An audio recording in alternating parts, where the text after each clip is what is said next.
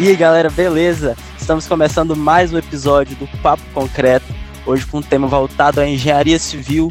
Meu nome é Marco Justino, estou acompanhado pelo Pedro Moura e hoje teremos um convidado muito mais que especial, o professor Paulo Guterres, que vai conversar um pouco com a gente sobre patologias na engenharia civil e nas edificações.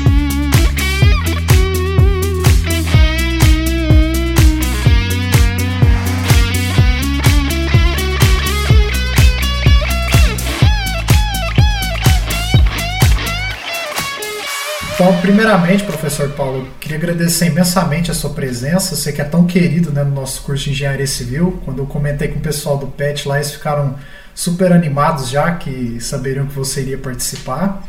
E para a gente já dar início aqui no nosso episódio, eu queria que você falasse um pouco sobre a sua história, para o pessoal que nos escuta né, conhecer um pouco mais sobre você, sobre as suas experiências acadêmicas, profissionais, sua área de atuação. Então, fica à vontade para conversar com a gente.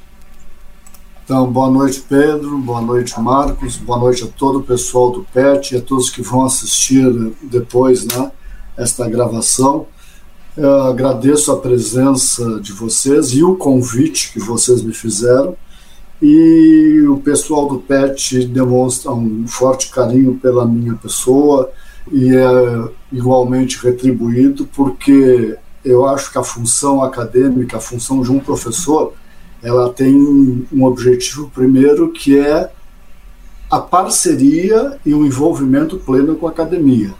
Então, eu acho que isso faz com que os alunos tenham esse acarinhamento e tenham é, essa sintonia comigo, e eu vejo que há uma reciprocidade né, da parte dos nossos alunos né, da FECIV e de outros cursos também, quando me conhecem, em função dessa, dessa forma de agir que eu tenho com as pessoas de uma forma geral, mas com os nossos alunos de uma forma muito especial.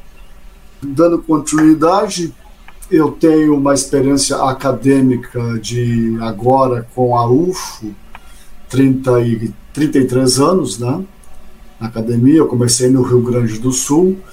Depois do tempo que eu morei fora do Brasil, eu trabalhei em algumas universidades fora do país também como pesquisador e como aluno também, né? Porque quando durante o período de doutorado nós temos que dar aula para grupos internacionais, como eu fiz doutoramento fora do país, então nós temos muitos muitos colegas que entram depois de nós no doutoramento, que vêm de diversas regiões do mundo. Então nós tínhamos que ter essa experiência didático, acadêmica, né, dando aula aos alunos mais novos do que, do que nós dentro da pós-graduação. E dentro desta área da engenharia civil, eu escolhi a engenharia civil como o meu motivo de vida profissional, não sabia se eu ia ser professor ainda, né? Eu queria ser engenheiro e arquiteto, tanto é que eu graduei nas duas, nas duas áreas, né? E a graduação na engenharia aconteceu no, no Brasil de uma forma normal, e quando eu fui fazer o doutoramento e escolhi a área de patologia, a área de doenças das edificações, eu precisei me interar muito com a parte de teoria e história da arquitetura. E como eu já havia cursado no Brasil algumas disciplinas da arquitetura, eu complementei isso no exterior e é, para fazer uma formação plena, já que eu tinha a obrigatoriedade de conhecer a teoria de história plena para poder trabalhar com edifícios históricos que é a minha área de atuação, né? Então, na verdade, juntou a fome com a vontade de comer. Né? Nós ficamos uh, muito plenos do conhecimento necessário, mas não se sentindo autossuficiente em conhecimento, sempre buscando conhecer mais. Eh, e a necessidade que a gente passa nos obriga realmente a buscar coisas que nós precisamos conhecer. E eu acho que todo esse acarinhamento e essa, essa recepção positiva que os nossos alunos nos dão é porque eu sempre estou muito enfático em dizer que tudo aquilo que chegou a mim não me pertence. É, eu tenho obrigação de compartilhar esses conhecimentos. Não vou guardar nas minhas gavetas, vou armazenar nas minhas gavetas, mas elas estão abertas sempre que for preciso para compartilhar com os outros. Então, eu acho que por isso que, existe essa boa sintonia nesta área né, e essa plena satisfação que eu tenho em trabalhar com engenharia, trabalhar com arquitetura, quando eu dou aula na arquitetura também, e 33 anos de atividade dão uma certa bagagem, uma certa experiência que nos facilitam bastante né, nesse trabalho e facilitam mais ainda na comunicação desse trabalho e na metodologia de poder difundir o trabalho. É, então, é, a gente vê que a sua história tem muito de estudo de patologia. É, basicamente, a sua linha de tempo é baseada nesse, nesse estudo e toda essa área que envolve patologias. E a gente que quer, quer saber o que, que, o que é melhor, o que, que são as patologias na construção civil e como que pode identificar uma, uma patologia nessa área. Uh, na verdade, eu, eu sempre gostei da, de, de, descobrir, né? Eu tinha uma curiosidade inata em mim de querer descobrir o que, que acontecia com as coisas, o que, que causavam as coisas. Como eu não posso nem ver agulha, muito menos sangue, eu não podia trabalhar em patologia na área da medicina, porque eu não ia conseguir concluir o curso. É, eu ia desmaiar diariamente vendo agulha e sangue. Quando eu entro para a engenharia uh, e vejo que a construção apresenta, apresenta muitos problemas, né? já com o edifício instalado, e quando eu elegi a área de, de doenças das edificações uh, para trabalhar no meu doutoramento, eu disse: olha, eu vou conseguir descobrir causas e efeitos, propor soluções, mas não vou mexer com agulha nem ver sangue. Ajudou bastante, né? Então, o que acontece? A patologia é um estudo muito antigo. É, é uma, é a patologia ela é de origem grega, pato é doença, né? e logos é o estudo disso. Tem mais de 3 mil anos que começa na Grécia o estudo das doenças, mas aí ligado ao ser humano. Tanto é que há uns 10 anos atrás, a palavra patologias no plural só podia ser utilizado para a área de ciências humanas tratamento do ser humano. E quando nós nos referimos à patologia no singular, poderia ser uma doença de uma construção, mas geralmente a gente usava uma outra frase, uma outra palavra. Nós dizíamos que era um conjunto de anomalias que geravam uma patologia. Isso já caiu por terra, hoje nós usamos plenamente né, o conceito de patologias para a área da construção civil também. Então é muito interessante nós podermos identificar, né, a gente ver que a gente ver que os edifícios são projetados, né, são executados por uma finalidade específica, uma moradia, um prédio comercial, um prédio industrial, uma obra de arte, tipo uma ponte, um viaduto, um túnel, e eles têm o objetivo de atender uma demanda, uma necessidade, e isso tem um tempo de uso também. Por isso nós estamos fazendo manutenções periódicas. Mas esses, essas manutenções periódicas não ocorrendo, e pior ainda, mudando o uso da edificação, por exemplo, uma edificação que foi projetada para uma residência, né, e que hoje ela está inserida num centro urbano de uma cidade. Ali já não existem mais residências, viraram prédios comerciais. E ela passa a ser usada como um prédio comercial o, o piso dela não estava preparado para isso, para o desgaste, né, para o alto tráfego, a climatização possivelmente não estava preparada também. Então, essa mudança de uso, né, cargas, imagine um edifício residencial, uma casa de dois pavimentos, que se transformou num órgão público que vai ter uma biblioteca no segundo pavimento. Como é que a, essa laje está preparada para aquela carga dos livros? Não, então a gente tem que reestudar isso. Quando isso não é feito, quando o uso é inadequado do edifício ou não existam as manutenções ah, adequadas né, e programadas à edificação, ela começa a apresentar doenças. Ah, e também nós temos as doenças de origem de vício construtivo, ou seja, o processo executivo, né, a construção do edifício e quando eu falo edifício, não pensem que eu estou a falar em edifícios em altura. Uma edificação de um pavimento é um edifício. Mas se ela foi mal executada na sua origem, ela já nasce com os vícios construtivos que já nasce com patologias, que vão agravando-se ao longo do tempo. Então, de uma forma meio sintética, essas seriam as patologias, tá? Que requerem um bom estudo, um aprofundamento, e também esse estudo me obrigou a fazer uma coisa que eu não gosto. Tá? Eu nunca gostei de química, e quando eu tive que fazer análise de patologias para descobrir causas e efeitos e propor soluções, tem muitos estudos que têm química pura, mas tem o lado o bônus e o ônus, né? O meu bônus é. foi ter é tratados prédios sem usar agulha nem ver sangue, mas o, o ônus foi eu ter que fazer química, cursar química, enquanto que fazer arquitetura foi um bônus. Um bônus. Teve que puxar o lado da química, então. É, é...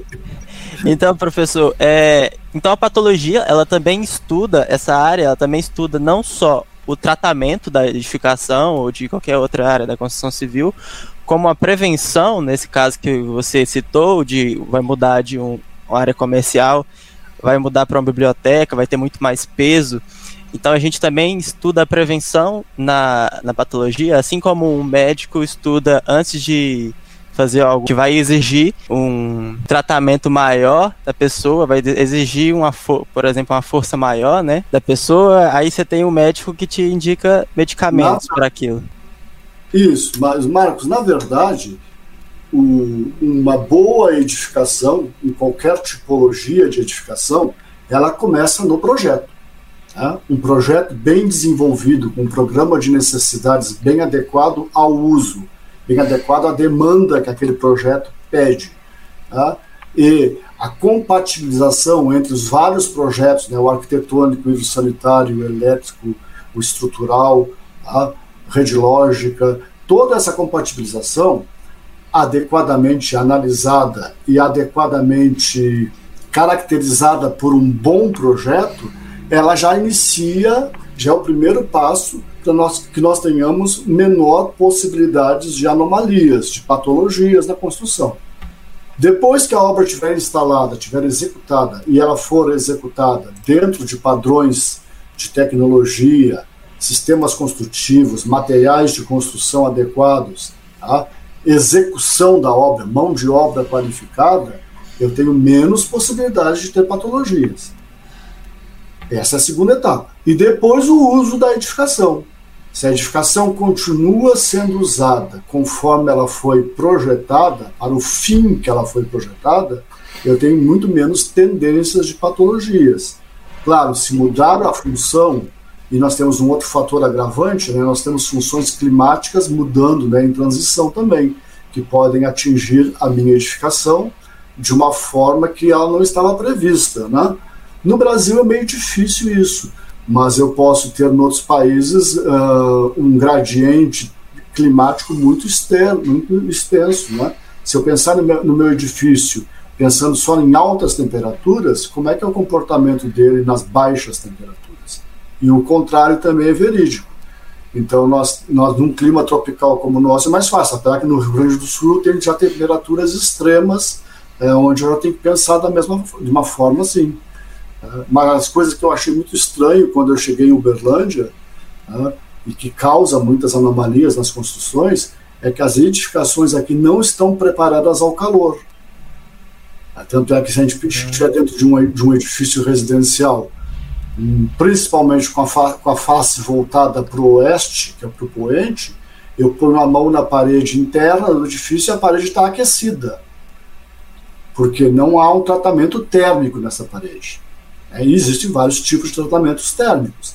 Então a pessoa a, acaba consumindo muito mais energia para refrigerar o ambiente, porque o edifício não foi preparado. Não foi preparado, pro, no caso da região de Uberlândia, não foi preparado para o calor. Tá? Então a gente tem que pensar de, dessa forma. E isso não é apenas só o desconforto térmico, mas se a parede, se a minha alvenaria aqueceu, a gente sabe que um elemento aquecido aumenta de volume, ele dilata. Então Sim. vai começar a ter microtrincas, trincas, fissuras, rachaduras, tá, que poderão gerar outras anomalias, outras patologias. O reboco externo pode ficar sofrer uma retração muito forte, né, por, pelo movimento térmico causado nele, né, pela perda de água imediata, quando esse reboco ainda estiver em processo de cura E aí nessas microfissuras, quando chove, como choveu ontem, entra a umidade e começa a atingir o interior da minha alvenaria. Então, na verdade, nós temos um ciclo que é muito bem entrelaçado de fatores que serão causadores de patologias. Seguindo essa ideia, então, professor, já que você trouxe até a nossa realidade de Uberlândia, eu queria que você falasse quais são os tipos mais comuns de patologia. Digamos assim, se alguém fosse começar é, a estudar essa área por agora, o que, que você já falaria? Não, isso aqui vai ser o que você mais vai encontrar, principalmente aqui na nossa região. É, o que eu vou te dizer, Pedro, é que, a, o, que o que eu percebo nesses quatro anos de Uberlândia não são patologias advindas do mau uso, a não ser nos prédios antigos. Eu analisei com uma colega de vocês, inclusive foi classificado e apresentado em dois congressos internacionais, um na Espanha e outro na França, aliás, um na Espanha e outro em Portugal, os prédios antigos de Uberlândia, né? que não são tão antigos assim, são prédios com 100 anos, com 110 anos, porque a cidade não tem, não tem muito tempo de vida. Mas mesmo assim, esses prédios, em função da sua característica original, eles apresentam algumas patologias pelo mau uso, pela mudança de, de função, pela falta de manutenção. Mas esses prédios já têm essa característica instalada, em função até da própria idade dele, do método construtivo e dos materiais daquela época. O que eu mais percebo hoje em Uberlândia, que me causou uma grande estranheza pela qualidade técnica que as universidades né, formam os egressos, é o vício construtivo instalado na construção. A pessoa sabe que vai dar errado, mas continua fazendo assim. Por exemplo, ainda ontem, anteontem, teve um colega teu aqui em casa para pegar o material, estou orientando ele no TCC, e mostrei um edifício que está sendo construído a meia quadra da minha casa. O erro construtivo nas alvenarias, de, nesse caso de blocos cerâmicos, é tão grave, as paredes são tão fora de alinhamento, são tão irregulares, que eles vão corrigir isso com espessura de reboco. Ah, então vou ter lugares com reboco de 1 centímetro, outros lugares, pelo que eu olhei, vai ter reboco de até 5 a 6 centímetros de espessura. É lógico que eu vou ter argamassas retraindo com esta espessura. Tá? E aí, se tu chega e diz isso, a pessoa vai dizer assim: eu sempre construí assim. Ela acha que é normal. Tá? Meu pai construía assim, meu avô construía assim, e eu continuo errando construindo assim. Ah, então, é, é muito. Esse, esses são os erros que eu mais percebo geradores de patologias nas construções atuais, que seriam os vícios construtivos. Outra coisa que me causou muito estranheza, que eu reparei aqui, eu creio que a região toda trabalha dessa forma, é usar o baldrame enterrado. A viga de baldrame eu nunca tinha visto assim. É isso que eu já morei em muitos lugares posso ter, dizer assim que eu vivenciei construção civil em 11 países. E nunca vi a viga de baldrame enterrada. A viga de baldrame ela é sempre feita com formas acima do nível do terreno, se descasca as formas, se trata a viga pelo, pelos dois lados tá, e pela parte superior, depois se começa a alvenaria. Por que isso? Para eu ter uma possibilidade de que não haja ascensão capilar pela viga de fundação. Aqui, para economizar, eles abrem uma vala no chão e usam a vala como a forma do baldrame. Então eu já não tenho, a não ser que a minha vala seja muito mais larga, né? Mas já não tenho aquela possibilidade de impermeabilizar as duas faces laterais da viga. A viga acaba sendo impermeabilizada só na face superior. E o outro problema é que depois o, o reboco, o revestimento externo, desce até encostar a calçada. Ah, então, se eu tratei bem a viga, se eu não tenho ascensão capilar pela viga, eu faço com que haja uma ponte de ascensão capilar pelo reboco, que recebe a água da calçada, ele tem uma certa porosidade e sobe. Mesmo que eu tenha impermeabilizado as primeiras fiadas da alvenaria, o reboco, por ter uma espessura menor, ele acaba uh, tendo uma, os vasos capilares mais lineares, mais verticais. Então ele acaba jogando água até ascender acima da faixa dos tijolos que estão impermeabilizados. Então, são coisas assim. Outro, outro vício que eu noto muito, uh, o uso de, entre aspas, cal líquida. Né? Usam um aditivo plastificante dizendo que é cal. Não é. Não tem a mesma trabalhabilidade, a mesma plasticidade de uma cal de origem de rocha calcária, calcinada e hidratada, usada como uma pasta na minha obra. É diferente porque uma cal líquida ela vai ter um poder de secagem muito mais acelerado do que uma cal em pasta, do cal tradicional. Então, se o poder de secagem é mais acelerado, a minha reação química da cal é ineficiente. Então, eu vou ter lá dentro da cal, né, da, da argamassa, partículas que vão continuar sem reagir quimicamente.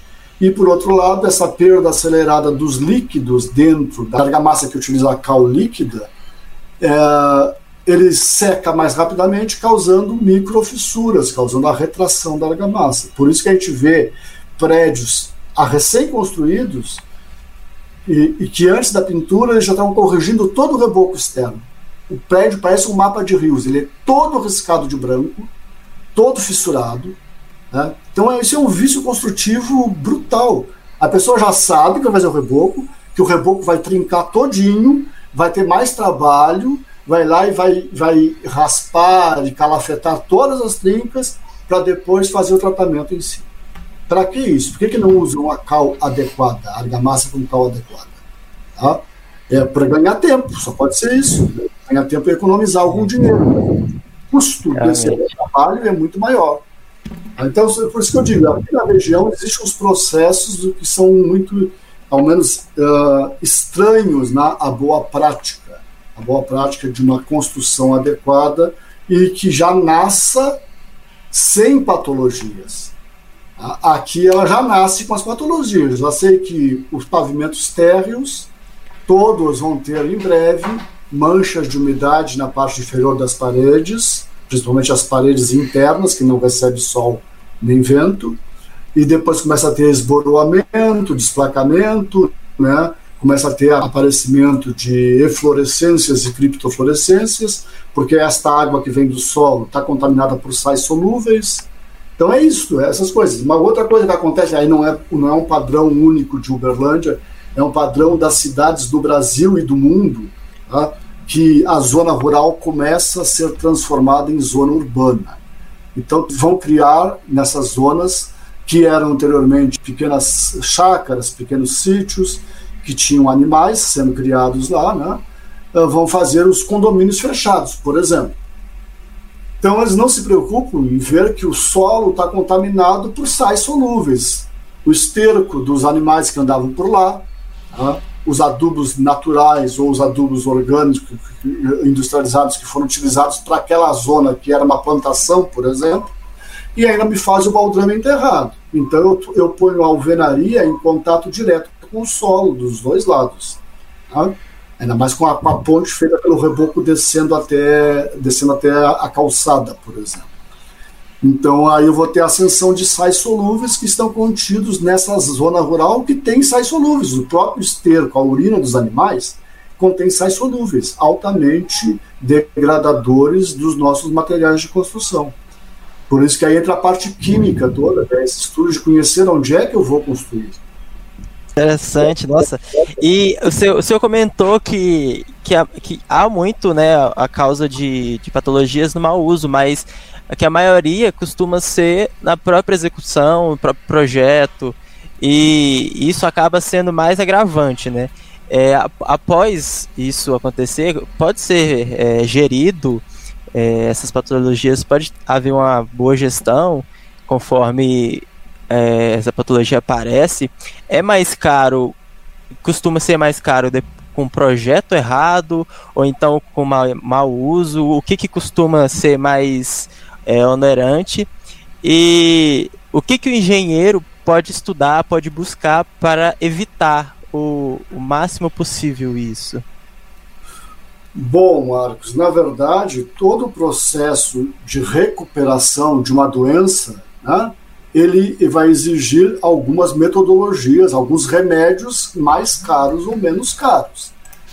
Se a minha edificação é uma edificação que foi bem executada, mas ela não teve durante o tempo da vida útil, né? Até o momento ela não teve um bom uso, um uso adequado.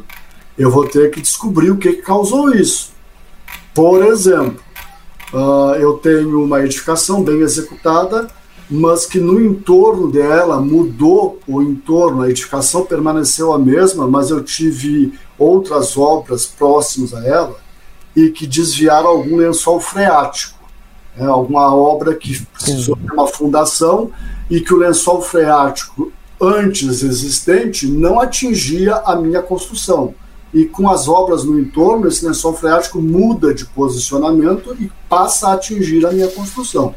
Então, por isso que eu tenho que ter uma investigação, e muitas vezes eu não tenho memória histórica disso, eu vou ter que sair perguntando para as pessoas: olha, quando chove muito aqui, até que altura vai a água nas paredes? Aí uma pessoa mais antiga, ah, isso, ah, isso só está acontecendo de cinco anos para cá. Porque eu mudei a cidade, eu pavimentei a cidade, eu não tenho mais absorção de águas, eu desmatei a cidade. Tá? Então, tudo isso vai me causar efeitos no, na, nas várias tipologias de construção. Uh, mas todas, basicamente, todas as construções atingidas por patologias têm formas de serem recuperadas, de ser identificado a causa, o efeito e propostas soluções.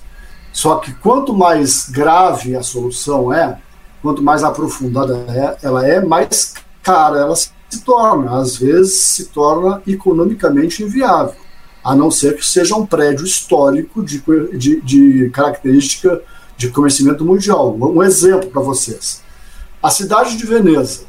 Cidade de Veneza ela está construída sobre aterros, né, muito frágeis, porque ela está ela tá permeada por canais. A maior parte das fundações dos edifícios de Veneza são feitos sobre estacas de madeira. E a gente acha que ah, a madeira vai apodrecer. Não, madeira dentro da água, permanentemente encharcada, ela aguenta muitos anos, milhares de anos. Tá? Mas que acontece? A Praça de São Marcos, em Veneza, com adventos da mudança climática, cada vez mais, quando os canais transbordam, invadem a Praça de São Marcos com a altura maior de água. Antes eu tinha um lençol de água uma lâmina de água bem mais, menos espessa sobre a praça. Essa quantidade de água entra na Basílica de São Marcos, e que é uma basílica de renome mundial, toda feita em mármore Carrara, mármore Travertino, todos aqueles mármores de qualidade da Itália, que foi um grande celeiro né, da construção e continua sendo na produção de mármores, uh, estão lá presentes. Só que eu não tenho como eliminar essa água, eu tenho como desviar os sais contidos nessa água. Então, para a Basílica de São Marcos, nós aplicamos catodos, né? São, são hastes que são cravadas no piso, porque eu não posso retirar o piso, porque é o piso histórico. Então, se fez pequenos furinhos junto ao rodapé das paredes, se cravou hastes metálicas bipolarizadas, né? eletricamente bipolarizadas, com faz a ascensão capilar só sobe água para a parede, o sal fica retido lá embaixo. Então eu não tenho problemas ou minimizo muito fortemente os problemas de ascensão de sais pelas paredes. Tá? É lógico que vai chegar um certo momento, esses, essas hastes vão ficar uh, cheias de craca na volta, como, fosse, como se fosse a base, uh, o casco de um navio, e perdem né, o, a, o seu fluxo elétrico. Então eu tenho que ir lá, limpar ou substituir por outro. Mas é caríssimo, mas o prédio condiz com isso. Tá? Então nós vamos ter que analisar. Construções atuais, com o problema de ascensão capilar pelas alvenarias. É muito difícil eu conseguir corrigir.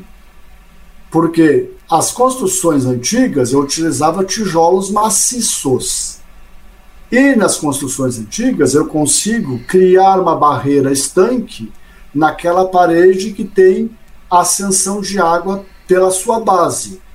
Através de injeção de produtos plastificantes, eu consigo criar um, uma proteção acima da fundação e junto à base da parede. Mas isso só consigo porque a parede é tijolo maciço.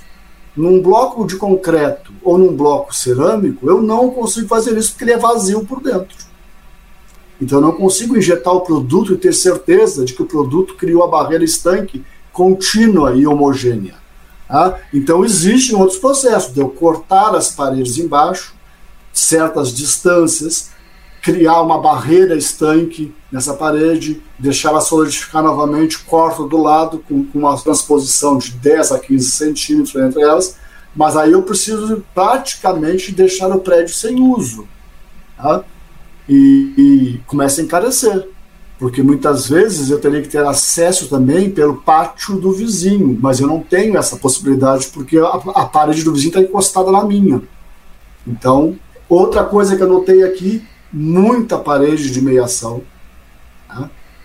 As casas que não são geminadas, quando construídas para serem vendidas, a parede entre as duas ou mais residências é uma parede única para as duas casas.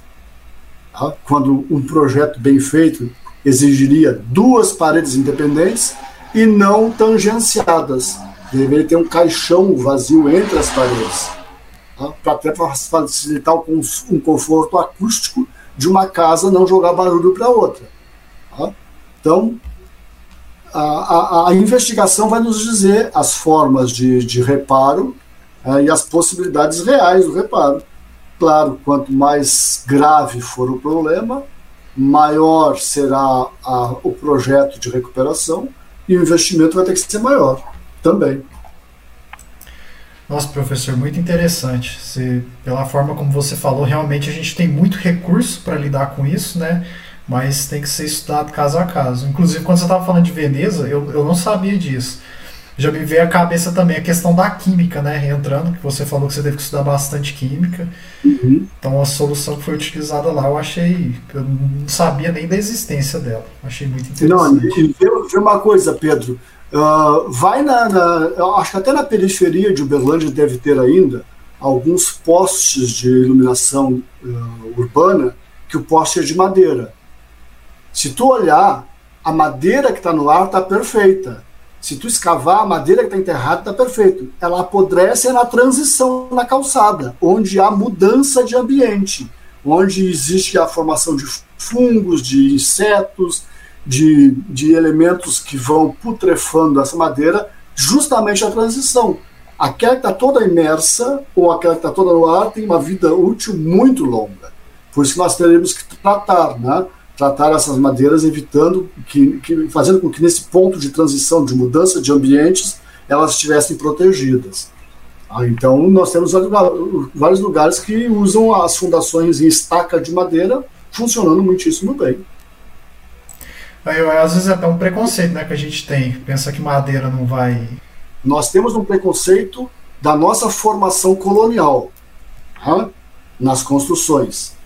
Porque se vocês pegarem os Estados Unidos, a parte fria dos Estados Unidos e o Canadá, as construções de madeira, e vocês veem nos programas de uhum. televisão, as, as, as divisórias internas e externas são de wood frame, ah, o gradil é de wood frame, muito dificilmente você não vê steel frame, que é, de, é metálico, wood frame, e as casas funcionam muito bem, casas de milhões de dólares. Ah, nós temos esse preconceito, porque a nossa formação foi diferenciada.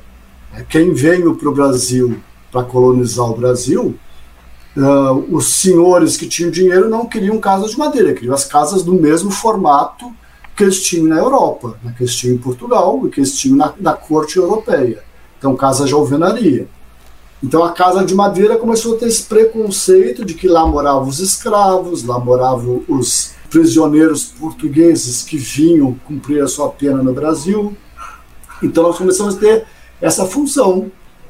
Tanto é que, se vocês pegarem ah, o termo carioca, sabe que, de onde vem a palavra carioca? Eu não sei não, é, não, você sabe, Marcos, não faço ideia. Não faço ideia. Porque o, os índios diziam carioca, é o homem da casa branca, porque era uma casa de pedra com cal.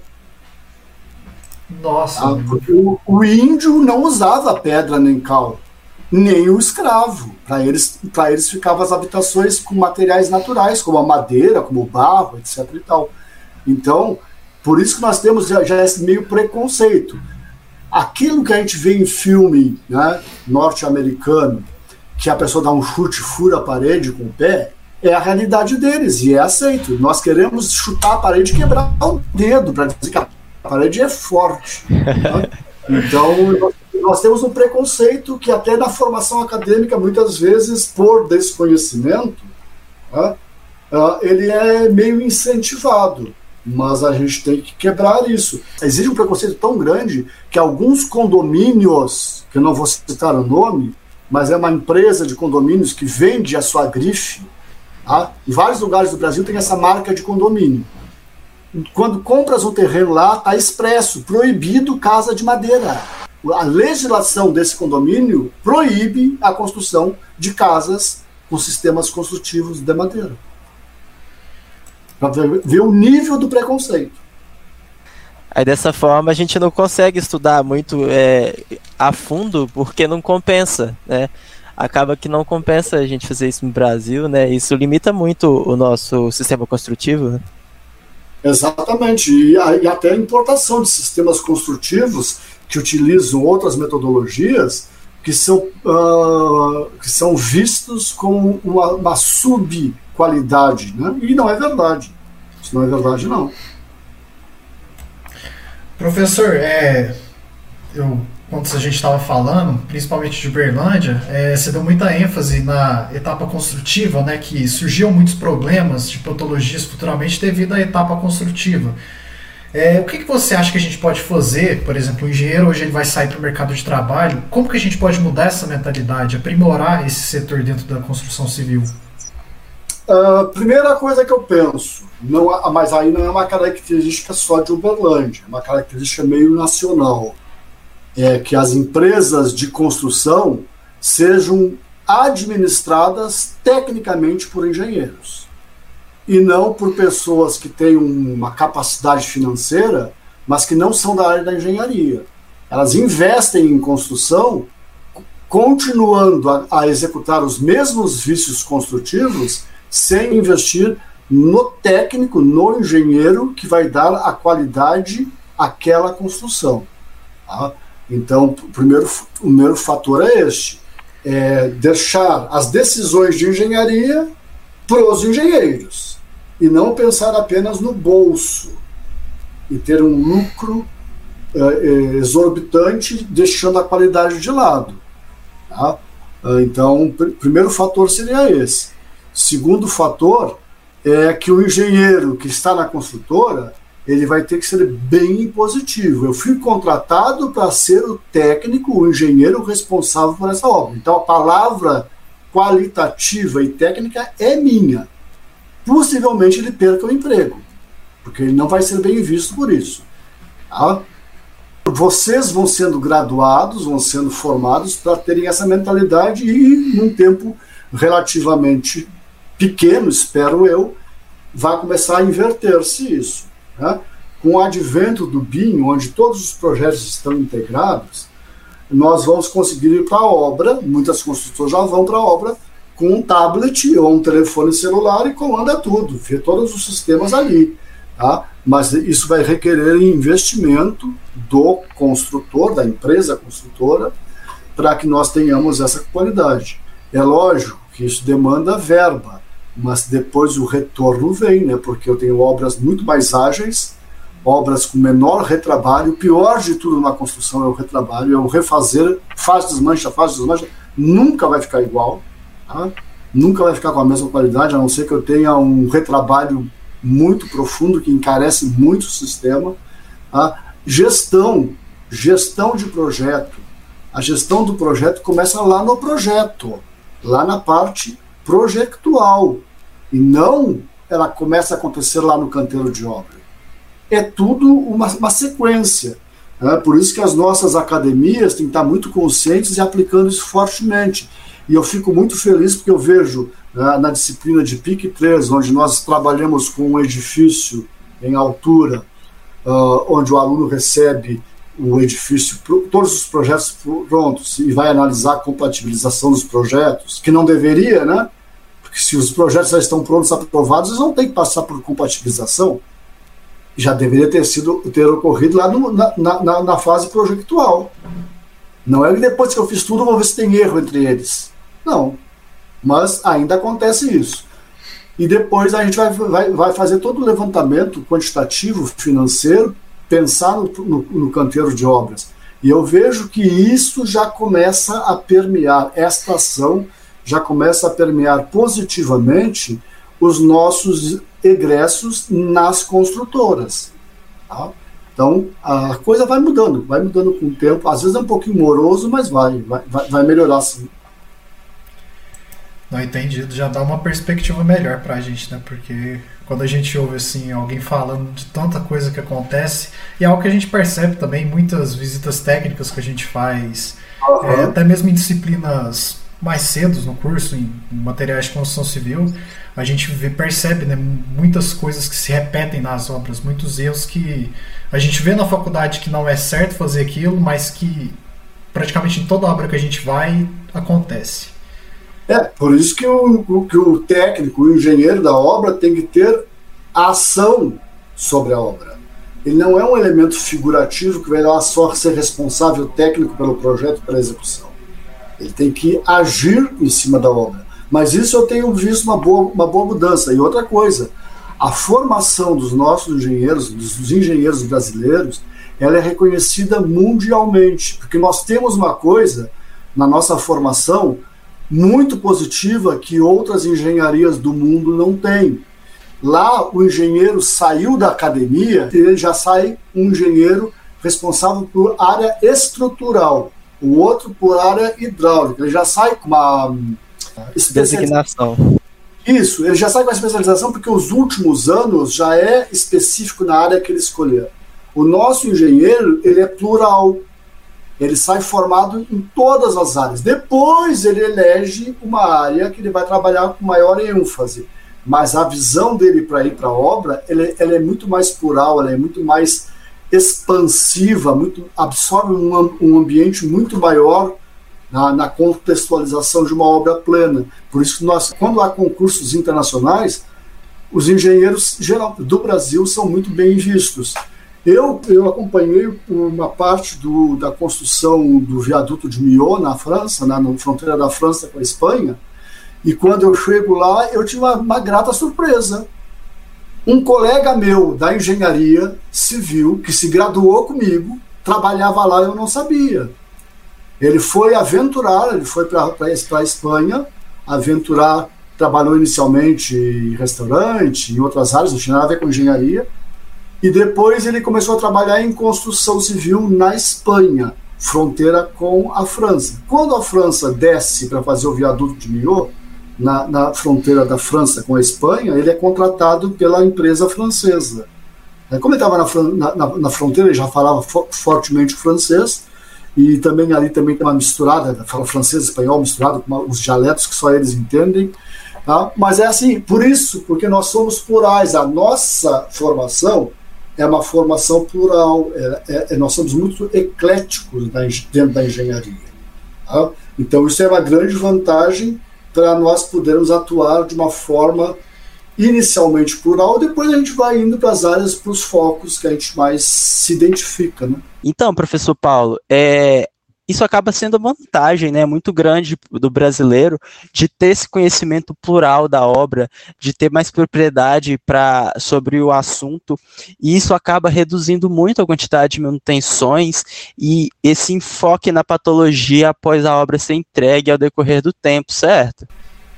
As doenças dos edifícios de causa diretamente ligada ao processo construtivo os, ligado aos vícios de construção ou aos vícios construtivos, a tendência é que quanto melhor a nossa participação, mais enfática, mais decisiva ela for, nós vamos reduzir isso. Porque nós vamos não vamos aceitar repetir o erro. Por exemplo, tem um conjunto de uma construtora de Uberlândia que construiu vários sobrados num condomínio fechado. Olha o que ela fez. internamente ela não, não chapiscou as paredes. Botou o reboco direto em cima do bloco de concreto. As pessoas estão dentro da casa, e casas de um milhão de reais, não é casa. Minha casa, minha vida, não. As placas do reboco caem inteiro. Tá? Nessa mesma construtora, deixaram a espera do split, mas não tem canalização até lá, nem de drenagem, nem rede elétrica. O morador tem que ir lá e cortar a parede, ele descobre que não tem, só tem uma espera, dizendo que tem uma espera para o split, mas não tem como tu instalar um, um ar-condicionado. Então, nós não podemos deixar isso acontecer, gente. De maneira nenhuma. Isso é vício construtivo, é erro que eu já cometo sabendo que eu vou ter problema. Verga e contra-verga colocam verga. A contra-verga não colocam já sabe que os dois cantos inferiores da alvenaria das esquadrias vão rachar obliquamente. Por que, que não colocam a contraverga? Entende? Então, isso vai mudando, já está mudando. A gente vê que na maioria das obras já tem essa preocupação. Tá? Vou gastar um pouquinho a mais, mas eu não vou deixar esta patologia para o meu cliente ter que corrigir.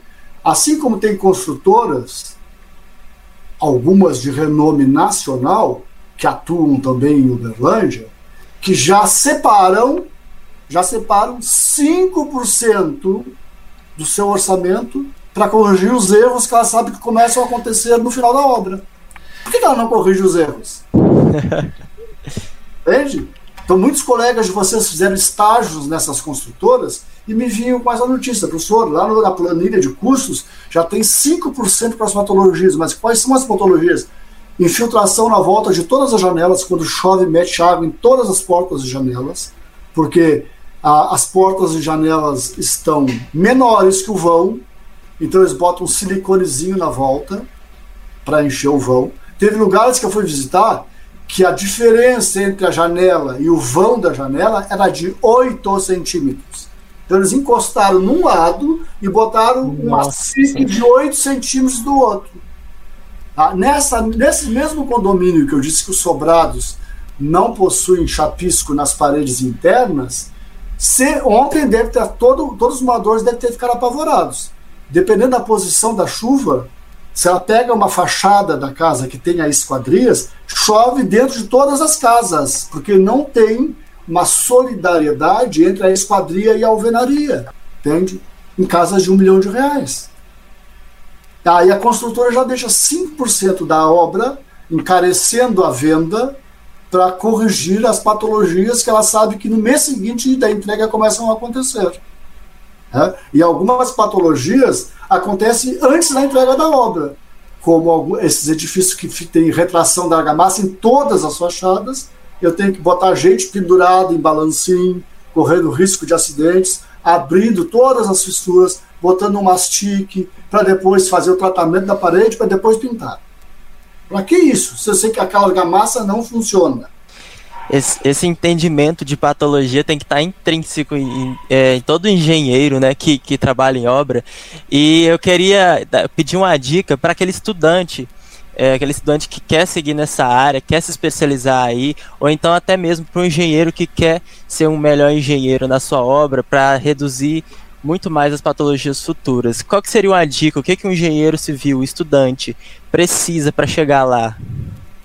Começa na formação acadêmica. Ele tem que estar consciente que já tem que pensar o projeto de uma forma adequada e fazer com que esses projetos que constituem a minha edificação, é, que são os elementos que vão permitir eu executar a obra, eles têm que estar com o um mínimo de erros entre eles, ou seja, com a maior compatibilização entre os projetos. Por exemplo, eu, eu penso um prédio com uma grande esquadria, mas que depois que vai lá para o cálculo estrutural, me diz que tem, obrigatoriamente tem que ter um pilar no meio, das no meio daquela esquadria. E aí, o que, que, eu faço?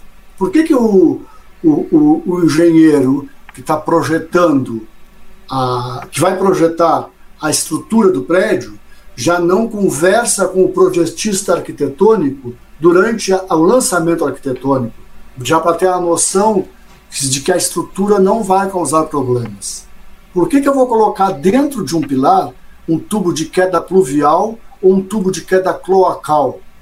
Se me der um vazamento, como é que eu faço? Eu corto o pilar do edifício? Por que, que eu não uso shafts? Por que, que eu não uso uma concentração?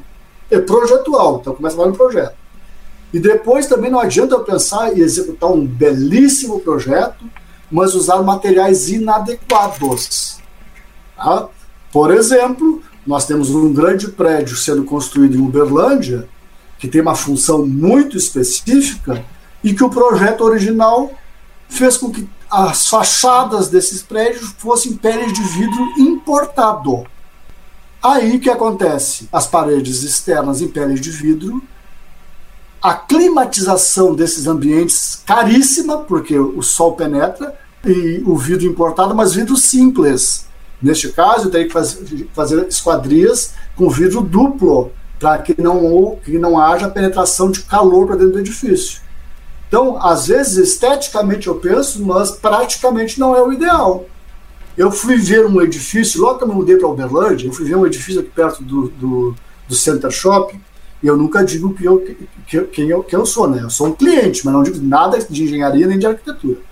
Aí eu deixo os corretores de imóveis me enrolarem, tentarem me enrolar. Aí eu entrei num prédio que a fachada oeste do prédio, voltada para o pôr do sol, onde estavam os dormitórios e a sala, eu entrei no prédio, parecia que eu estava entrando dentro de um forno. O prédio era uma fornalha, o apartamento. Tá? Aí, ah, professor, professor, não, eu, eu não identifiquei quem eu era. Mas uh, isso é, é, fácil, uma boa climatização uh, resolve o problema do calor. E eu pensei, claro, mas quem vai gastar com a energia elétrica para manter esse prédio climatizado sou eu, né? Então as pessoas fizeram muito bonito externamente, mas inadequado para aquela posição solar. Se quer assim, janelas com vidros duplos, com vácuo no meio, para não haver condensações, não haver formação de vapores dentro dos dois vidros. Tá? E encarece. Ah, não, é fazer um vidro simples, as pessoas que não conhecem acham bonito, mas não vê que aquilo, é, o uso daquilo é inadequado. Aí, quando a pessoa me deu essa resposta, eu perguntei assim: ah, mas tem espera de ar-condicionado em todos os ambientes? Não, só tem uma espera na suíte.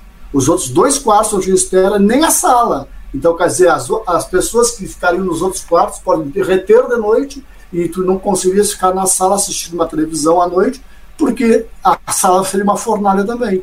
Então, é assim, ó, erro projetual muito forte. Escolha de materiais inadequados para a região que a gente está colocado. Né? Outro erro brutal, que fazem muito aqui. Os terraços, todos os terraços que eu visitei, todos têm infiltração. Porque as grandes empresas que executam as obras de impermeabilização só impermeabilizam, não fazem isolamento térmico das coberturas rasga por dilatação térmica, rasga todas as mantas e, as, a, e, a, e chove dentro dos apartamentos como se fosse na rua. Eu fui visitar, junto com a Constru, um prédio que o terraço tem 1.200 metros quadrados. Tem uma garagem no subsolo imensa, são duas torres, uma garagem no subsolo imensa e uma laje cobrindo essa garagem. Só que na parte de cima da laje também é garagem, aí com os carros expostos. E esta laje tinha 1.200 metros quadrados. Tem 1.200 metros. Os carros de baixo, todos manchados.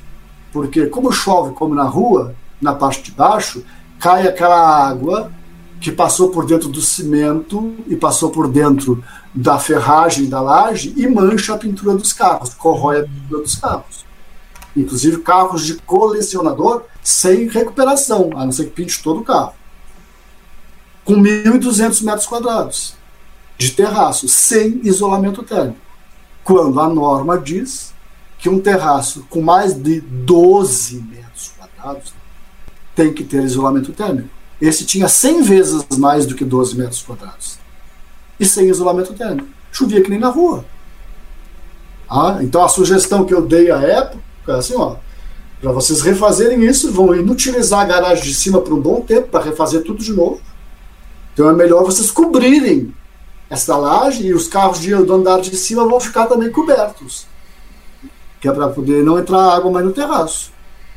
Então são erros e vícios e vícios de desconhecimento de material.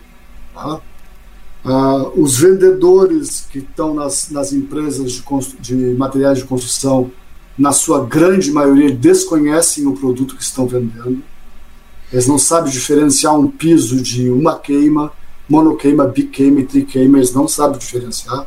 Eles vão pela quantidade. Ah, é triqueima, então ele queimou três vezes, ele é muito melhor que uma monoqueima. Tá? É essa a sensação quantitativa e não qualitativa.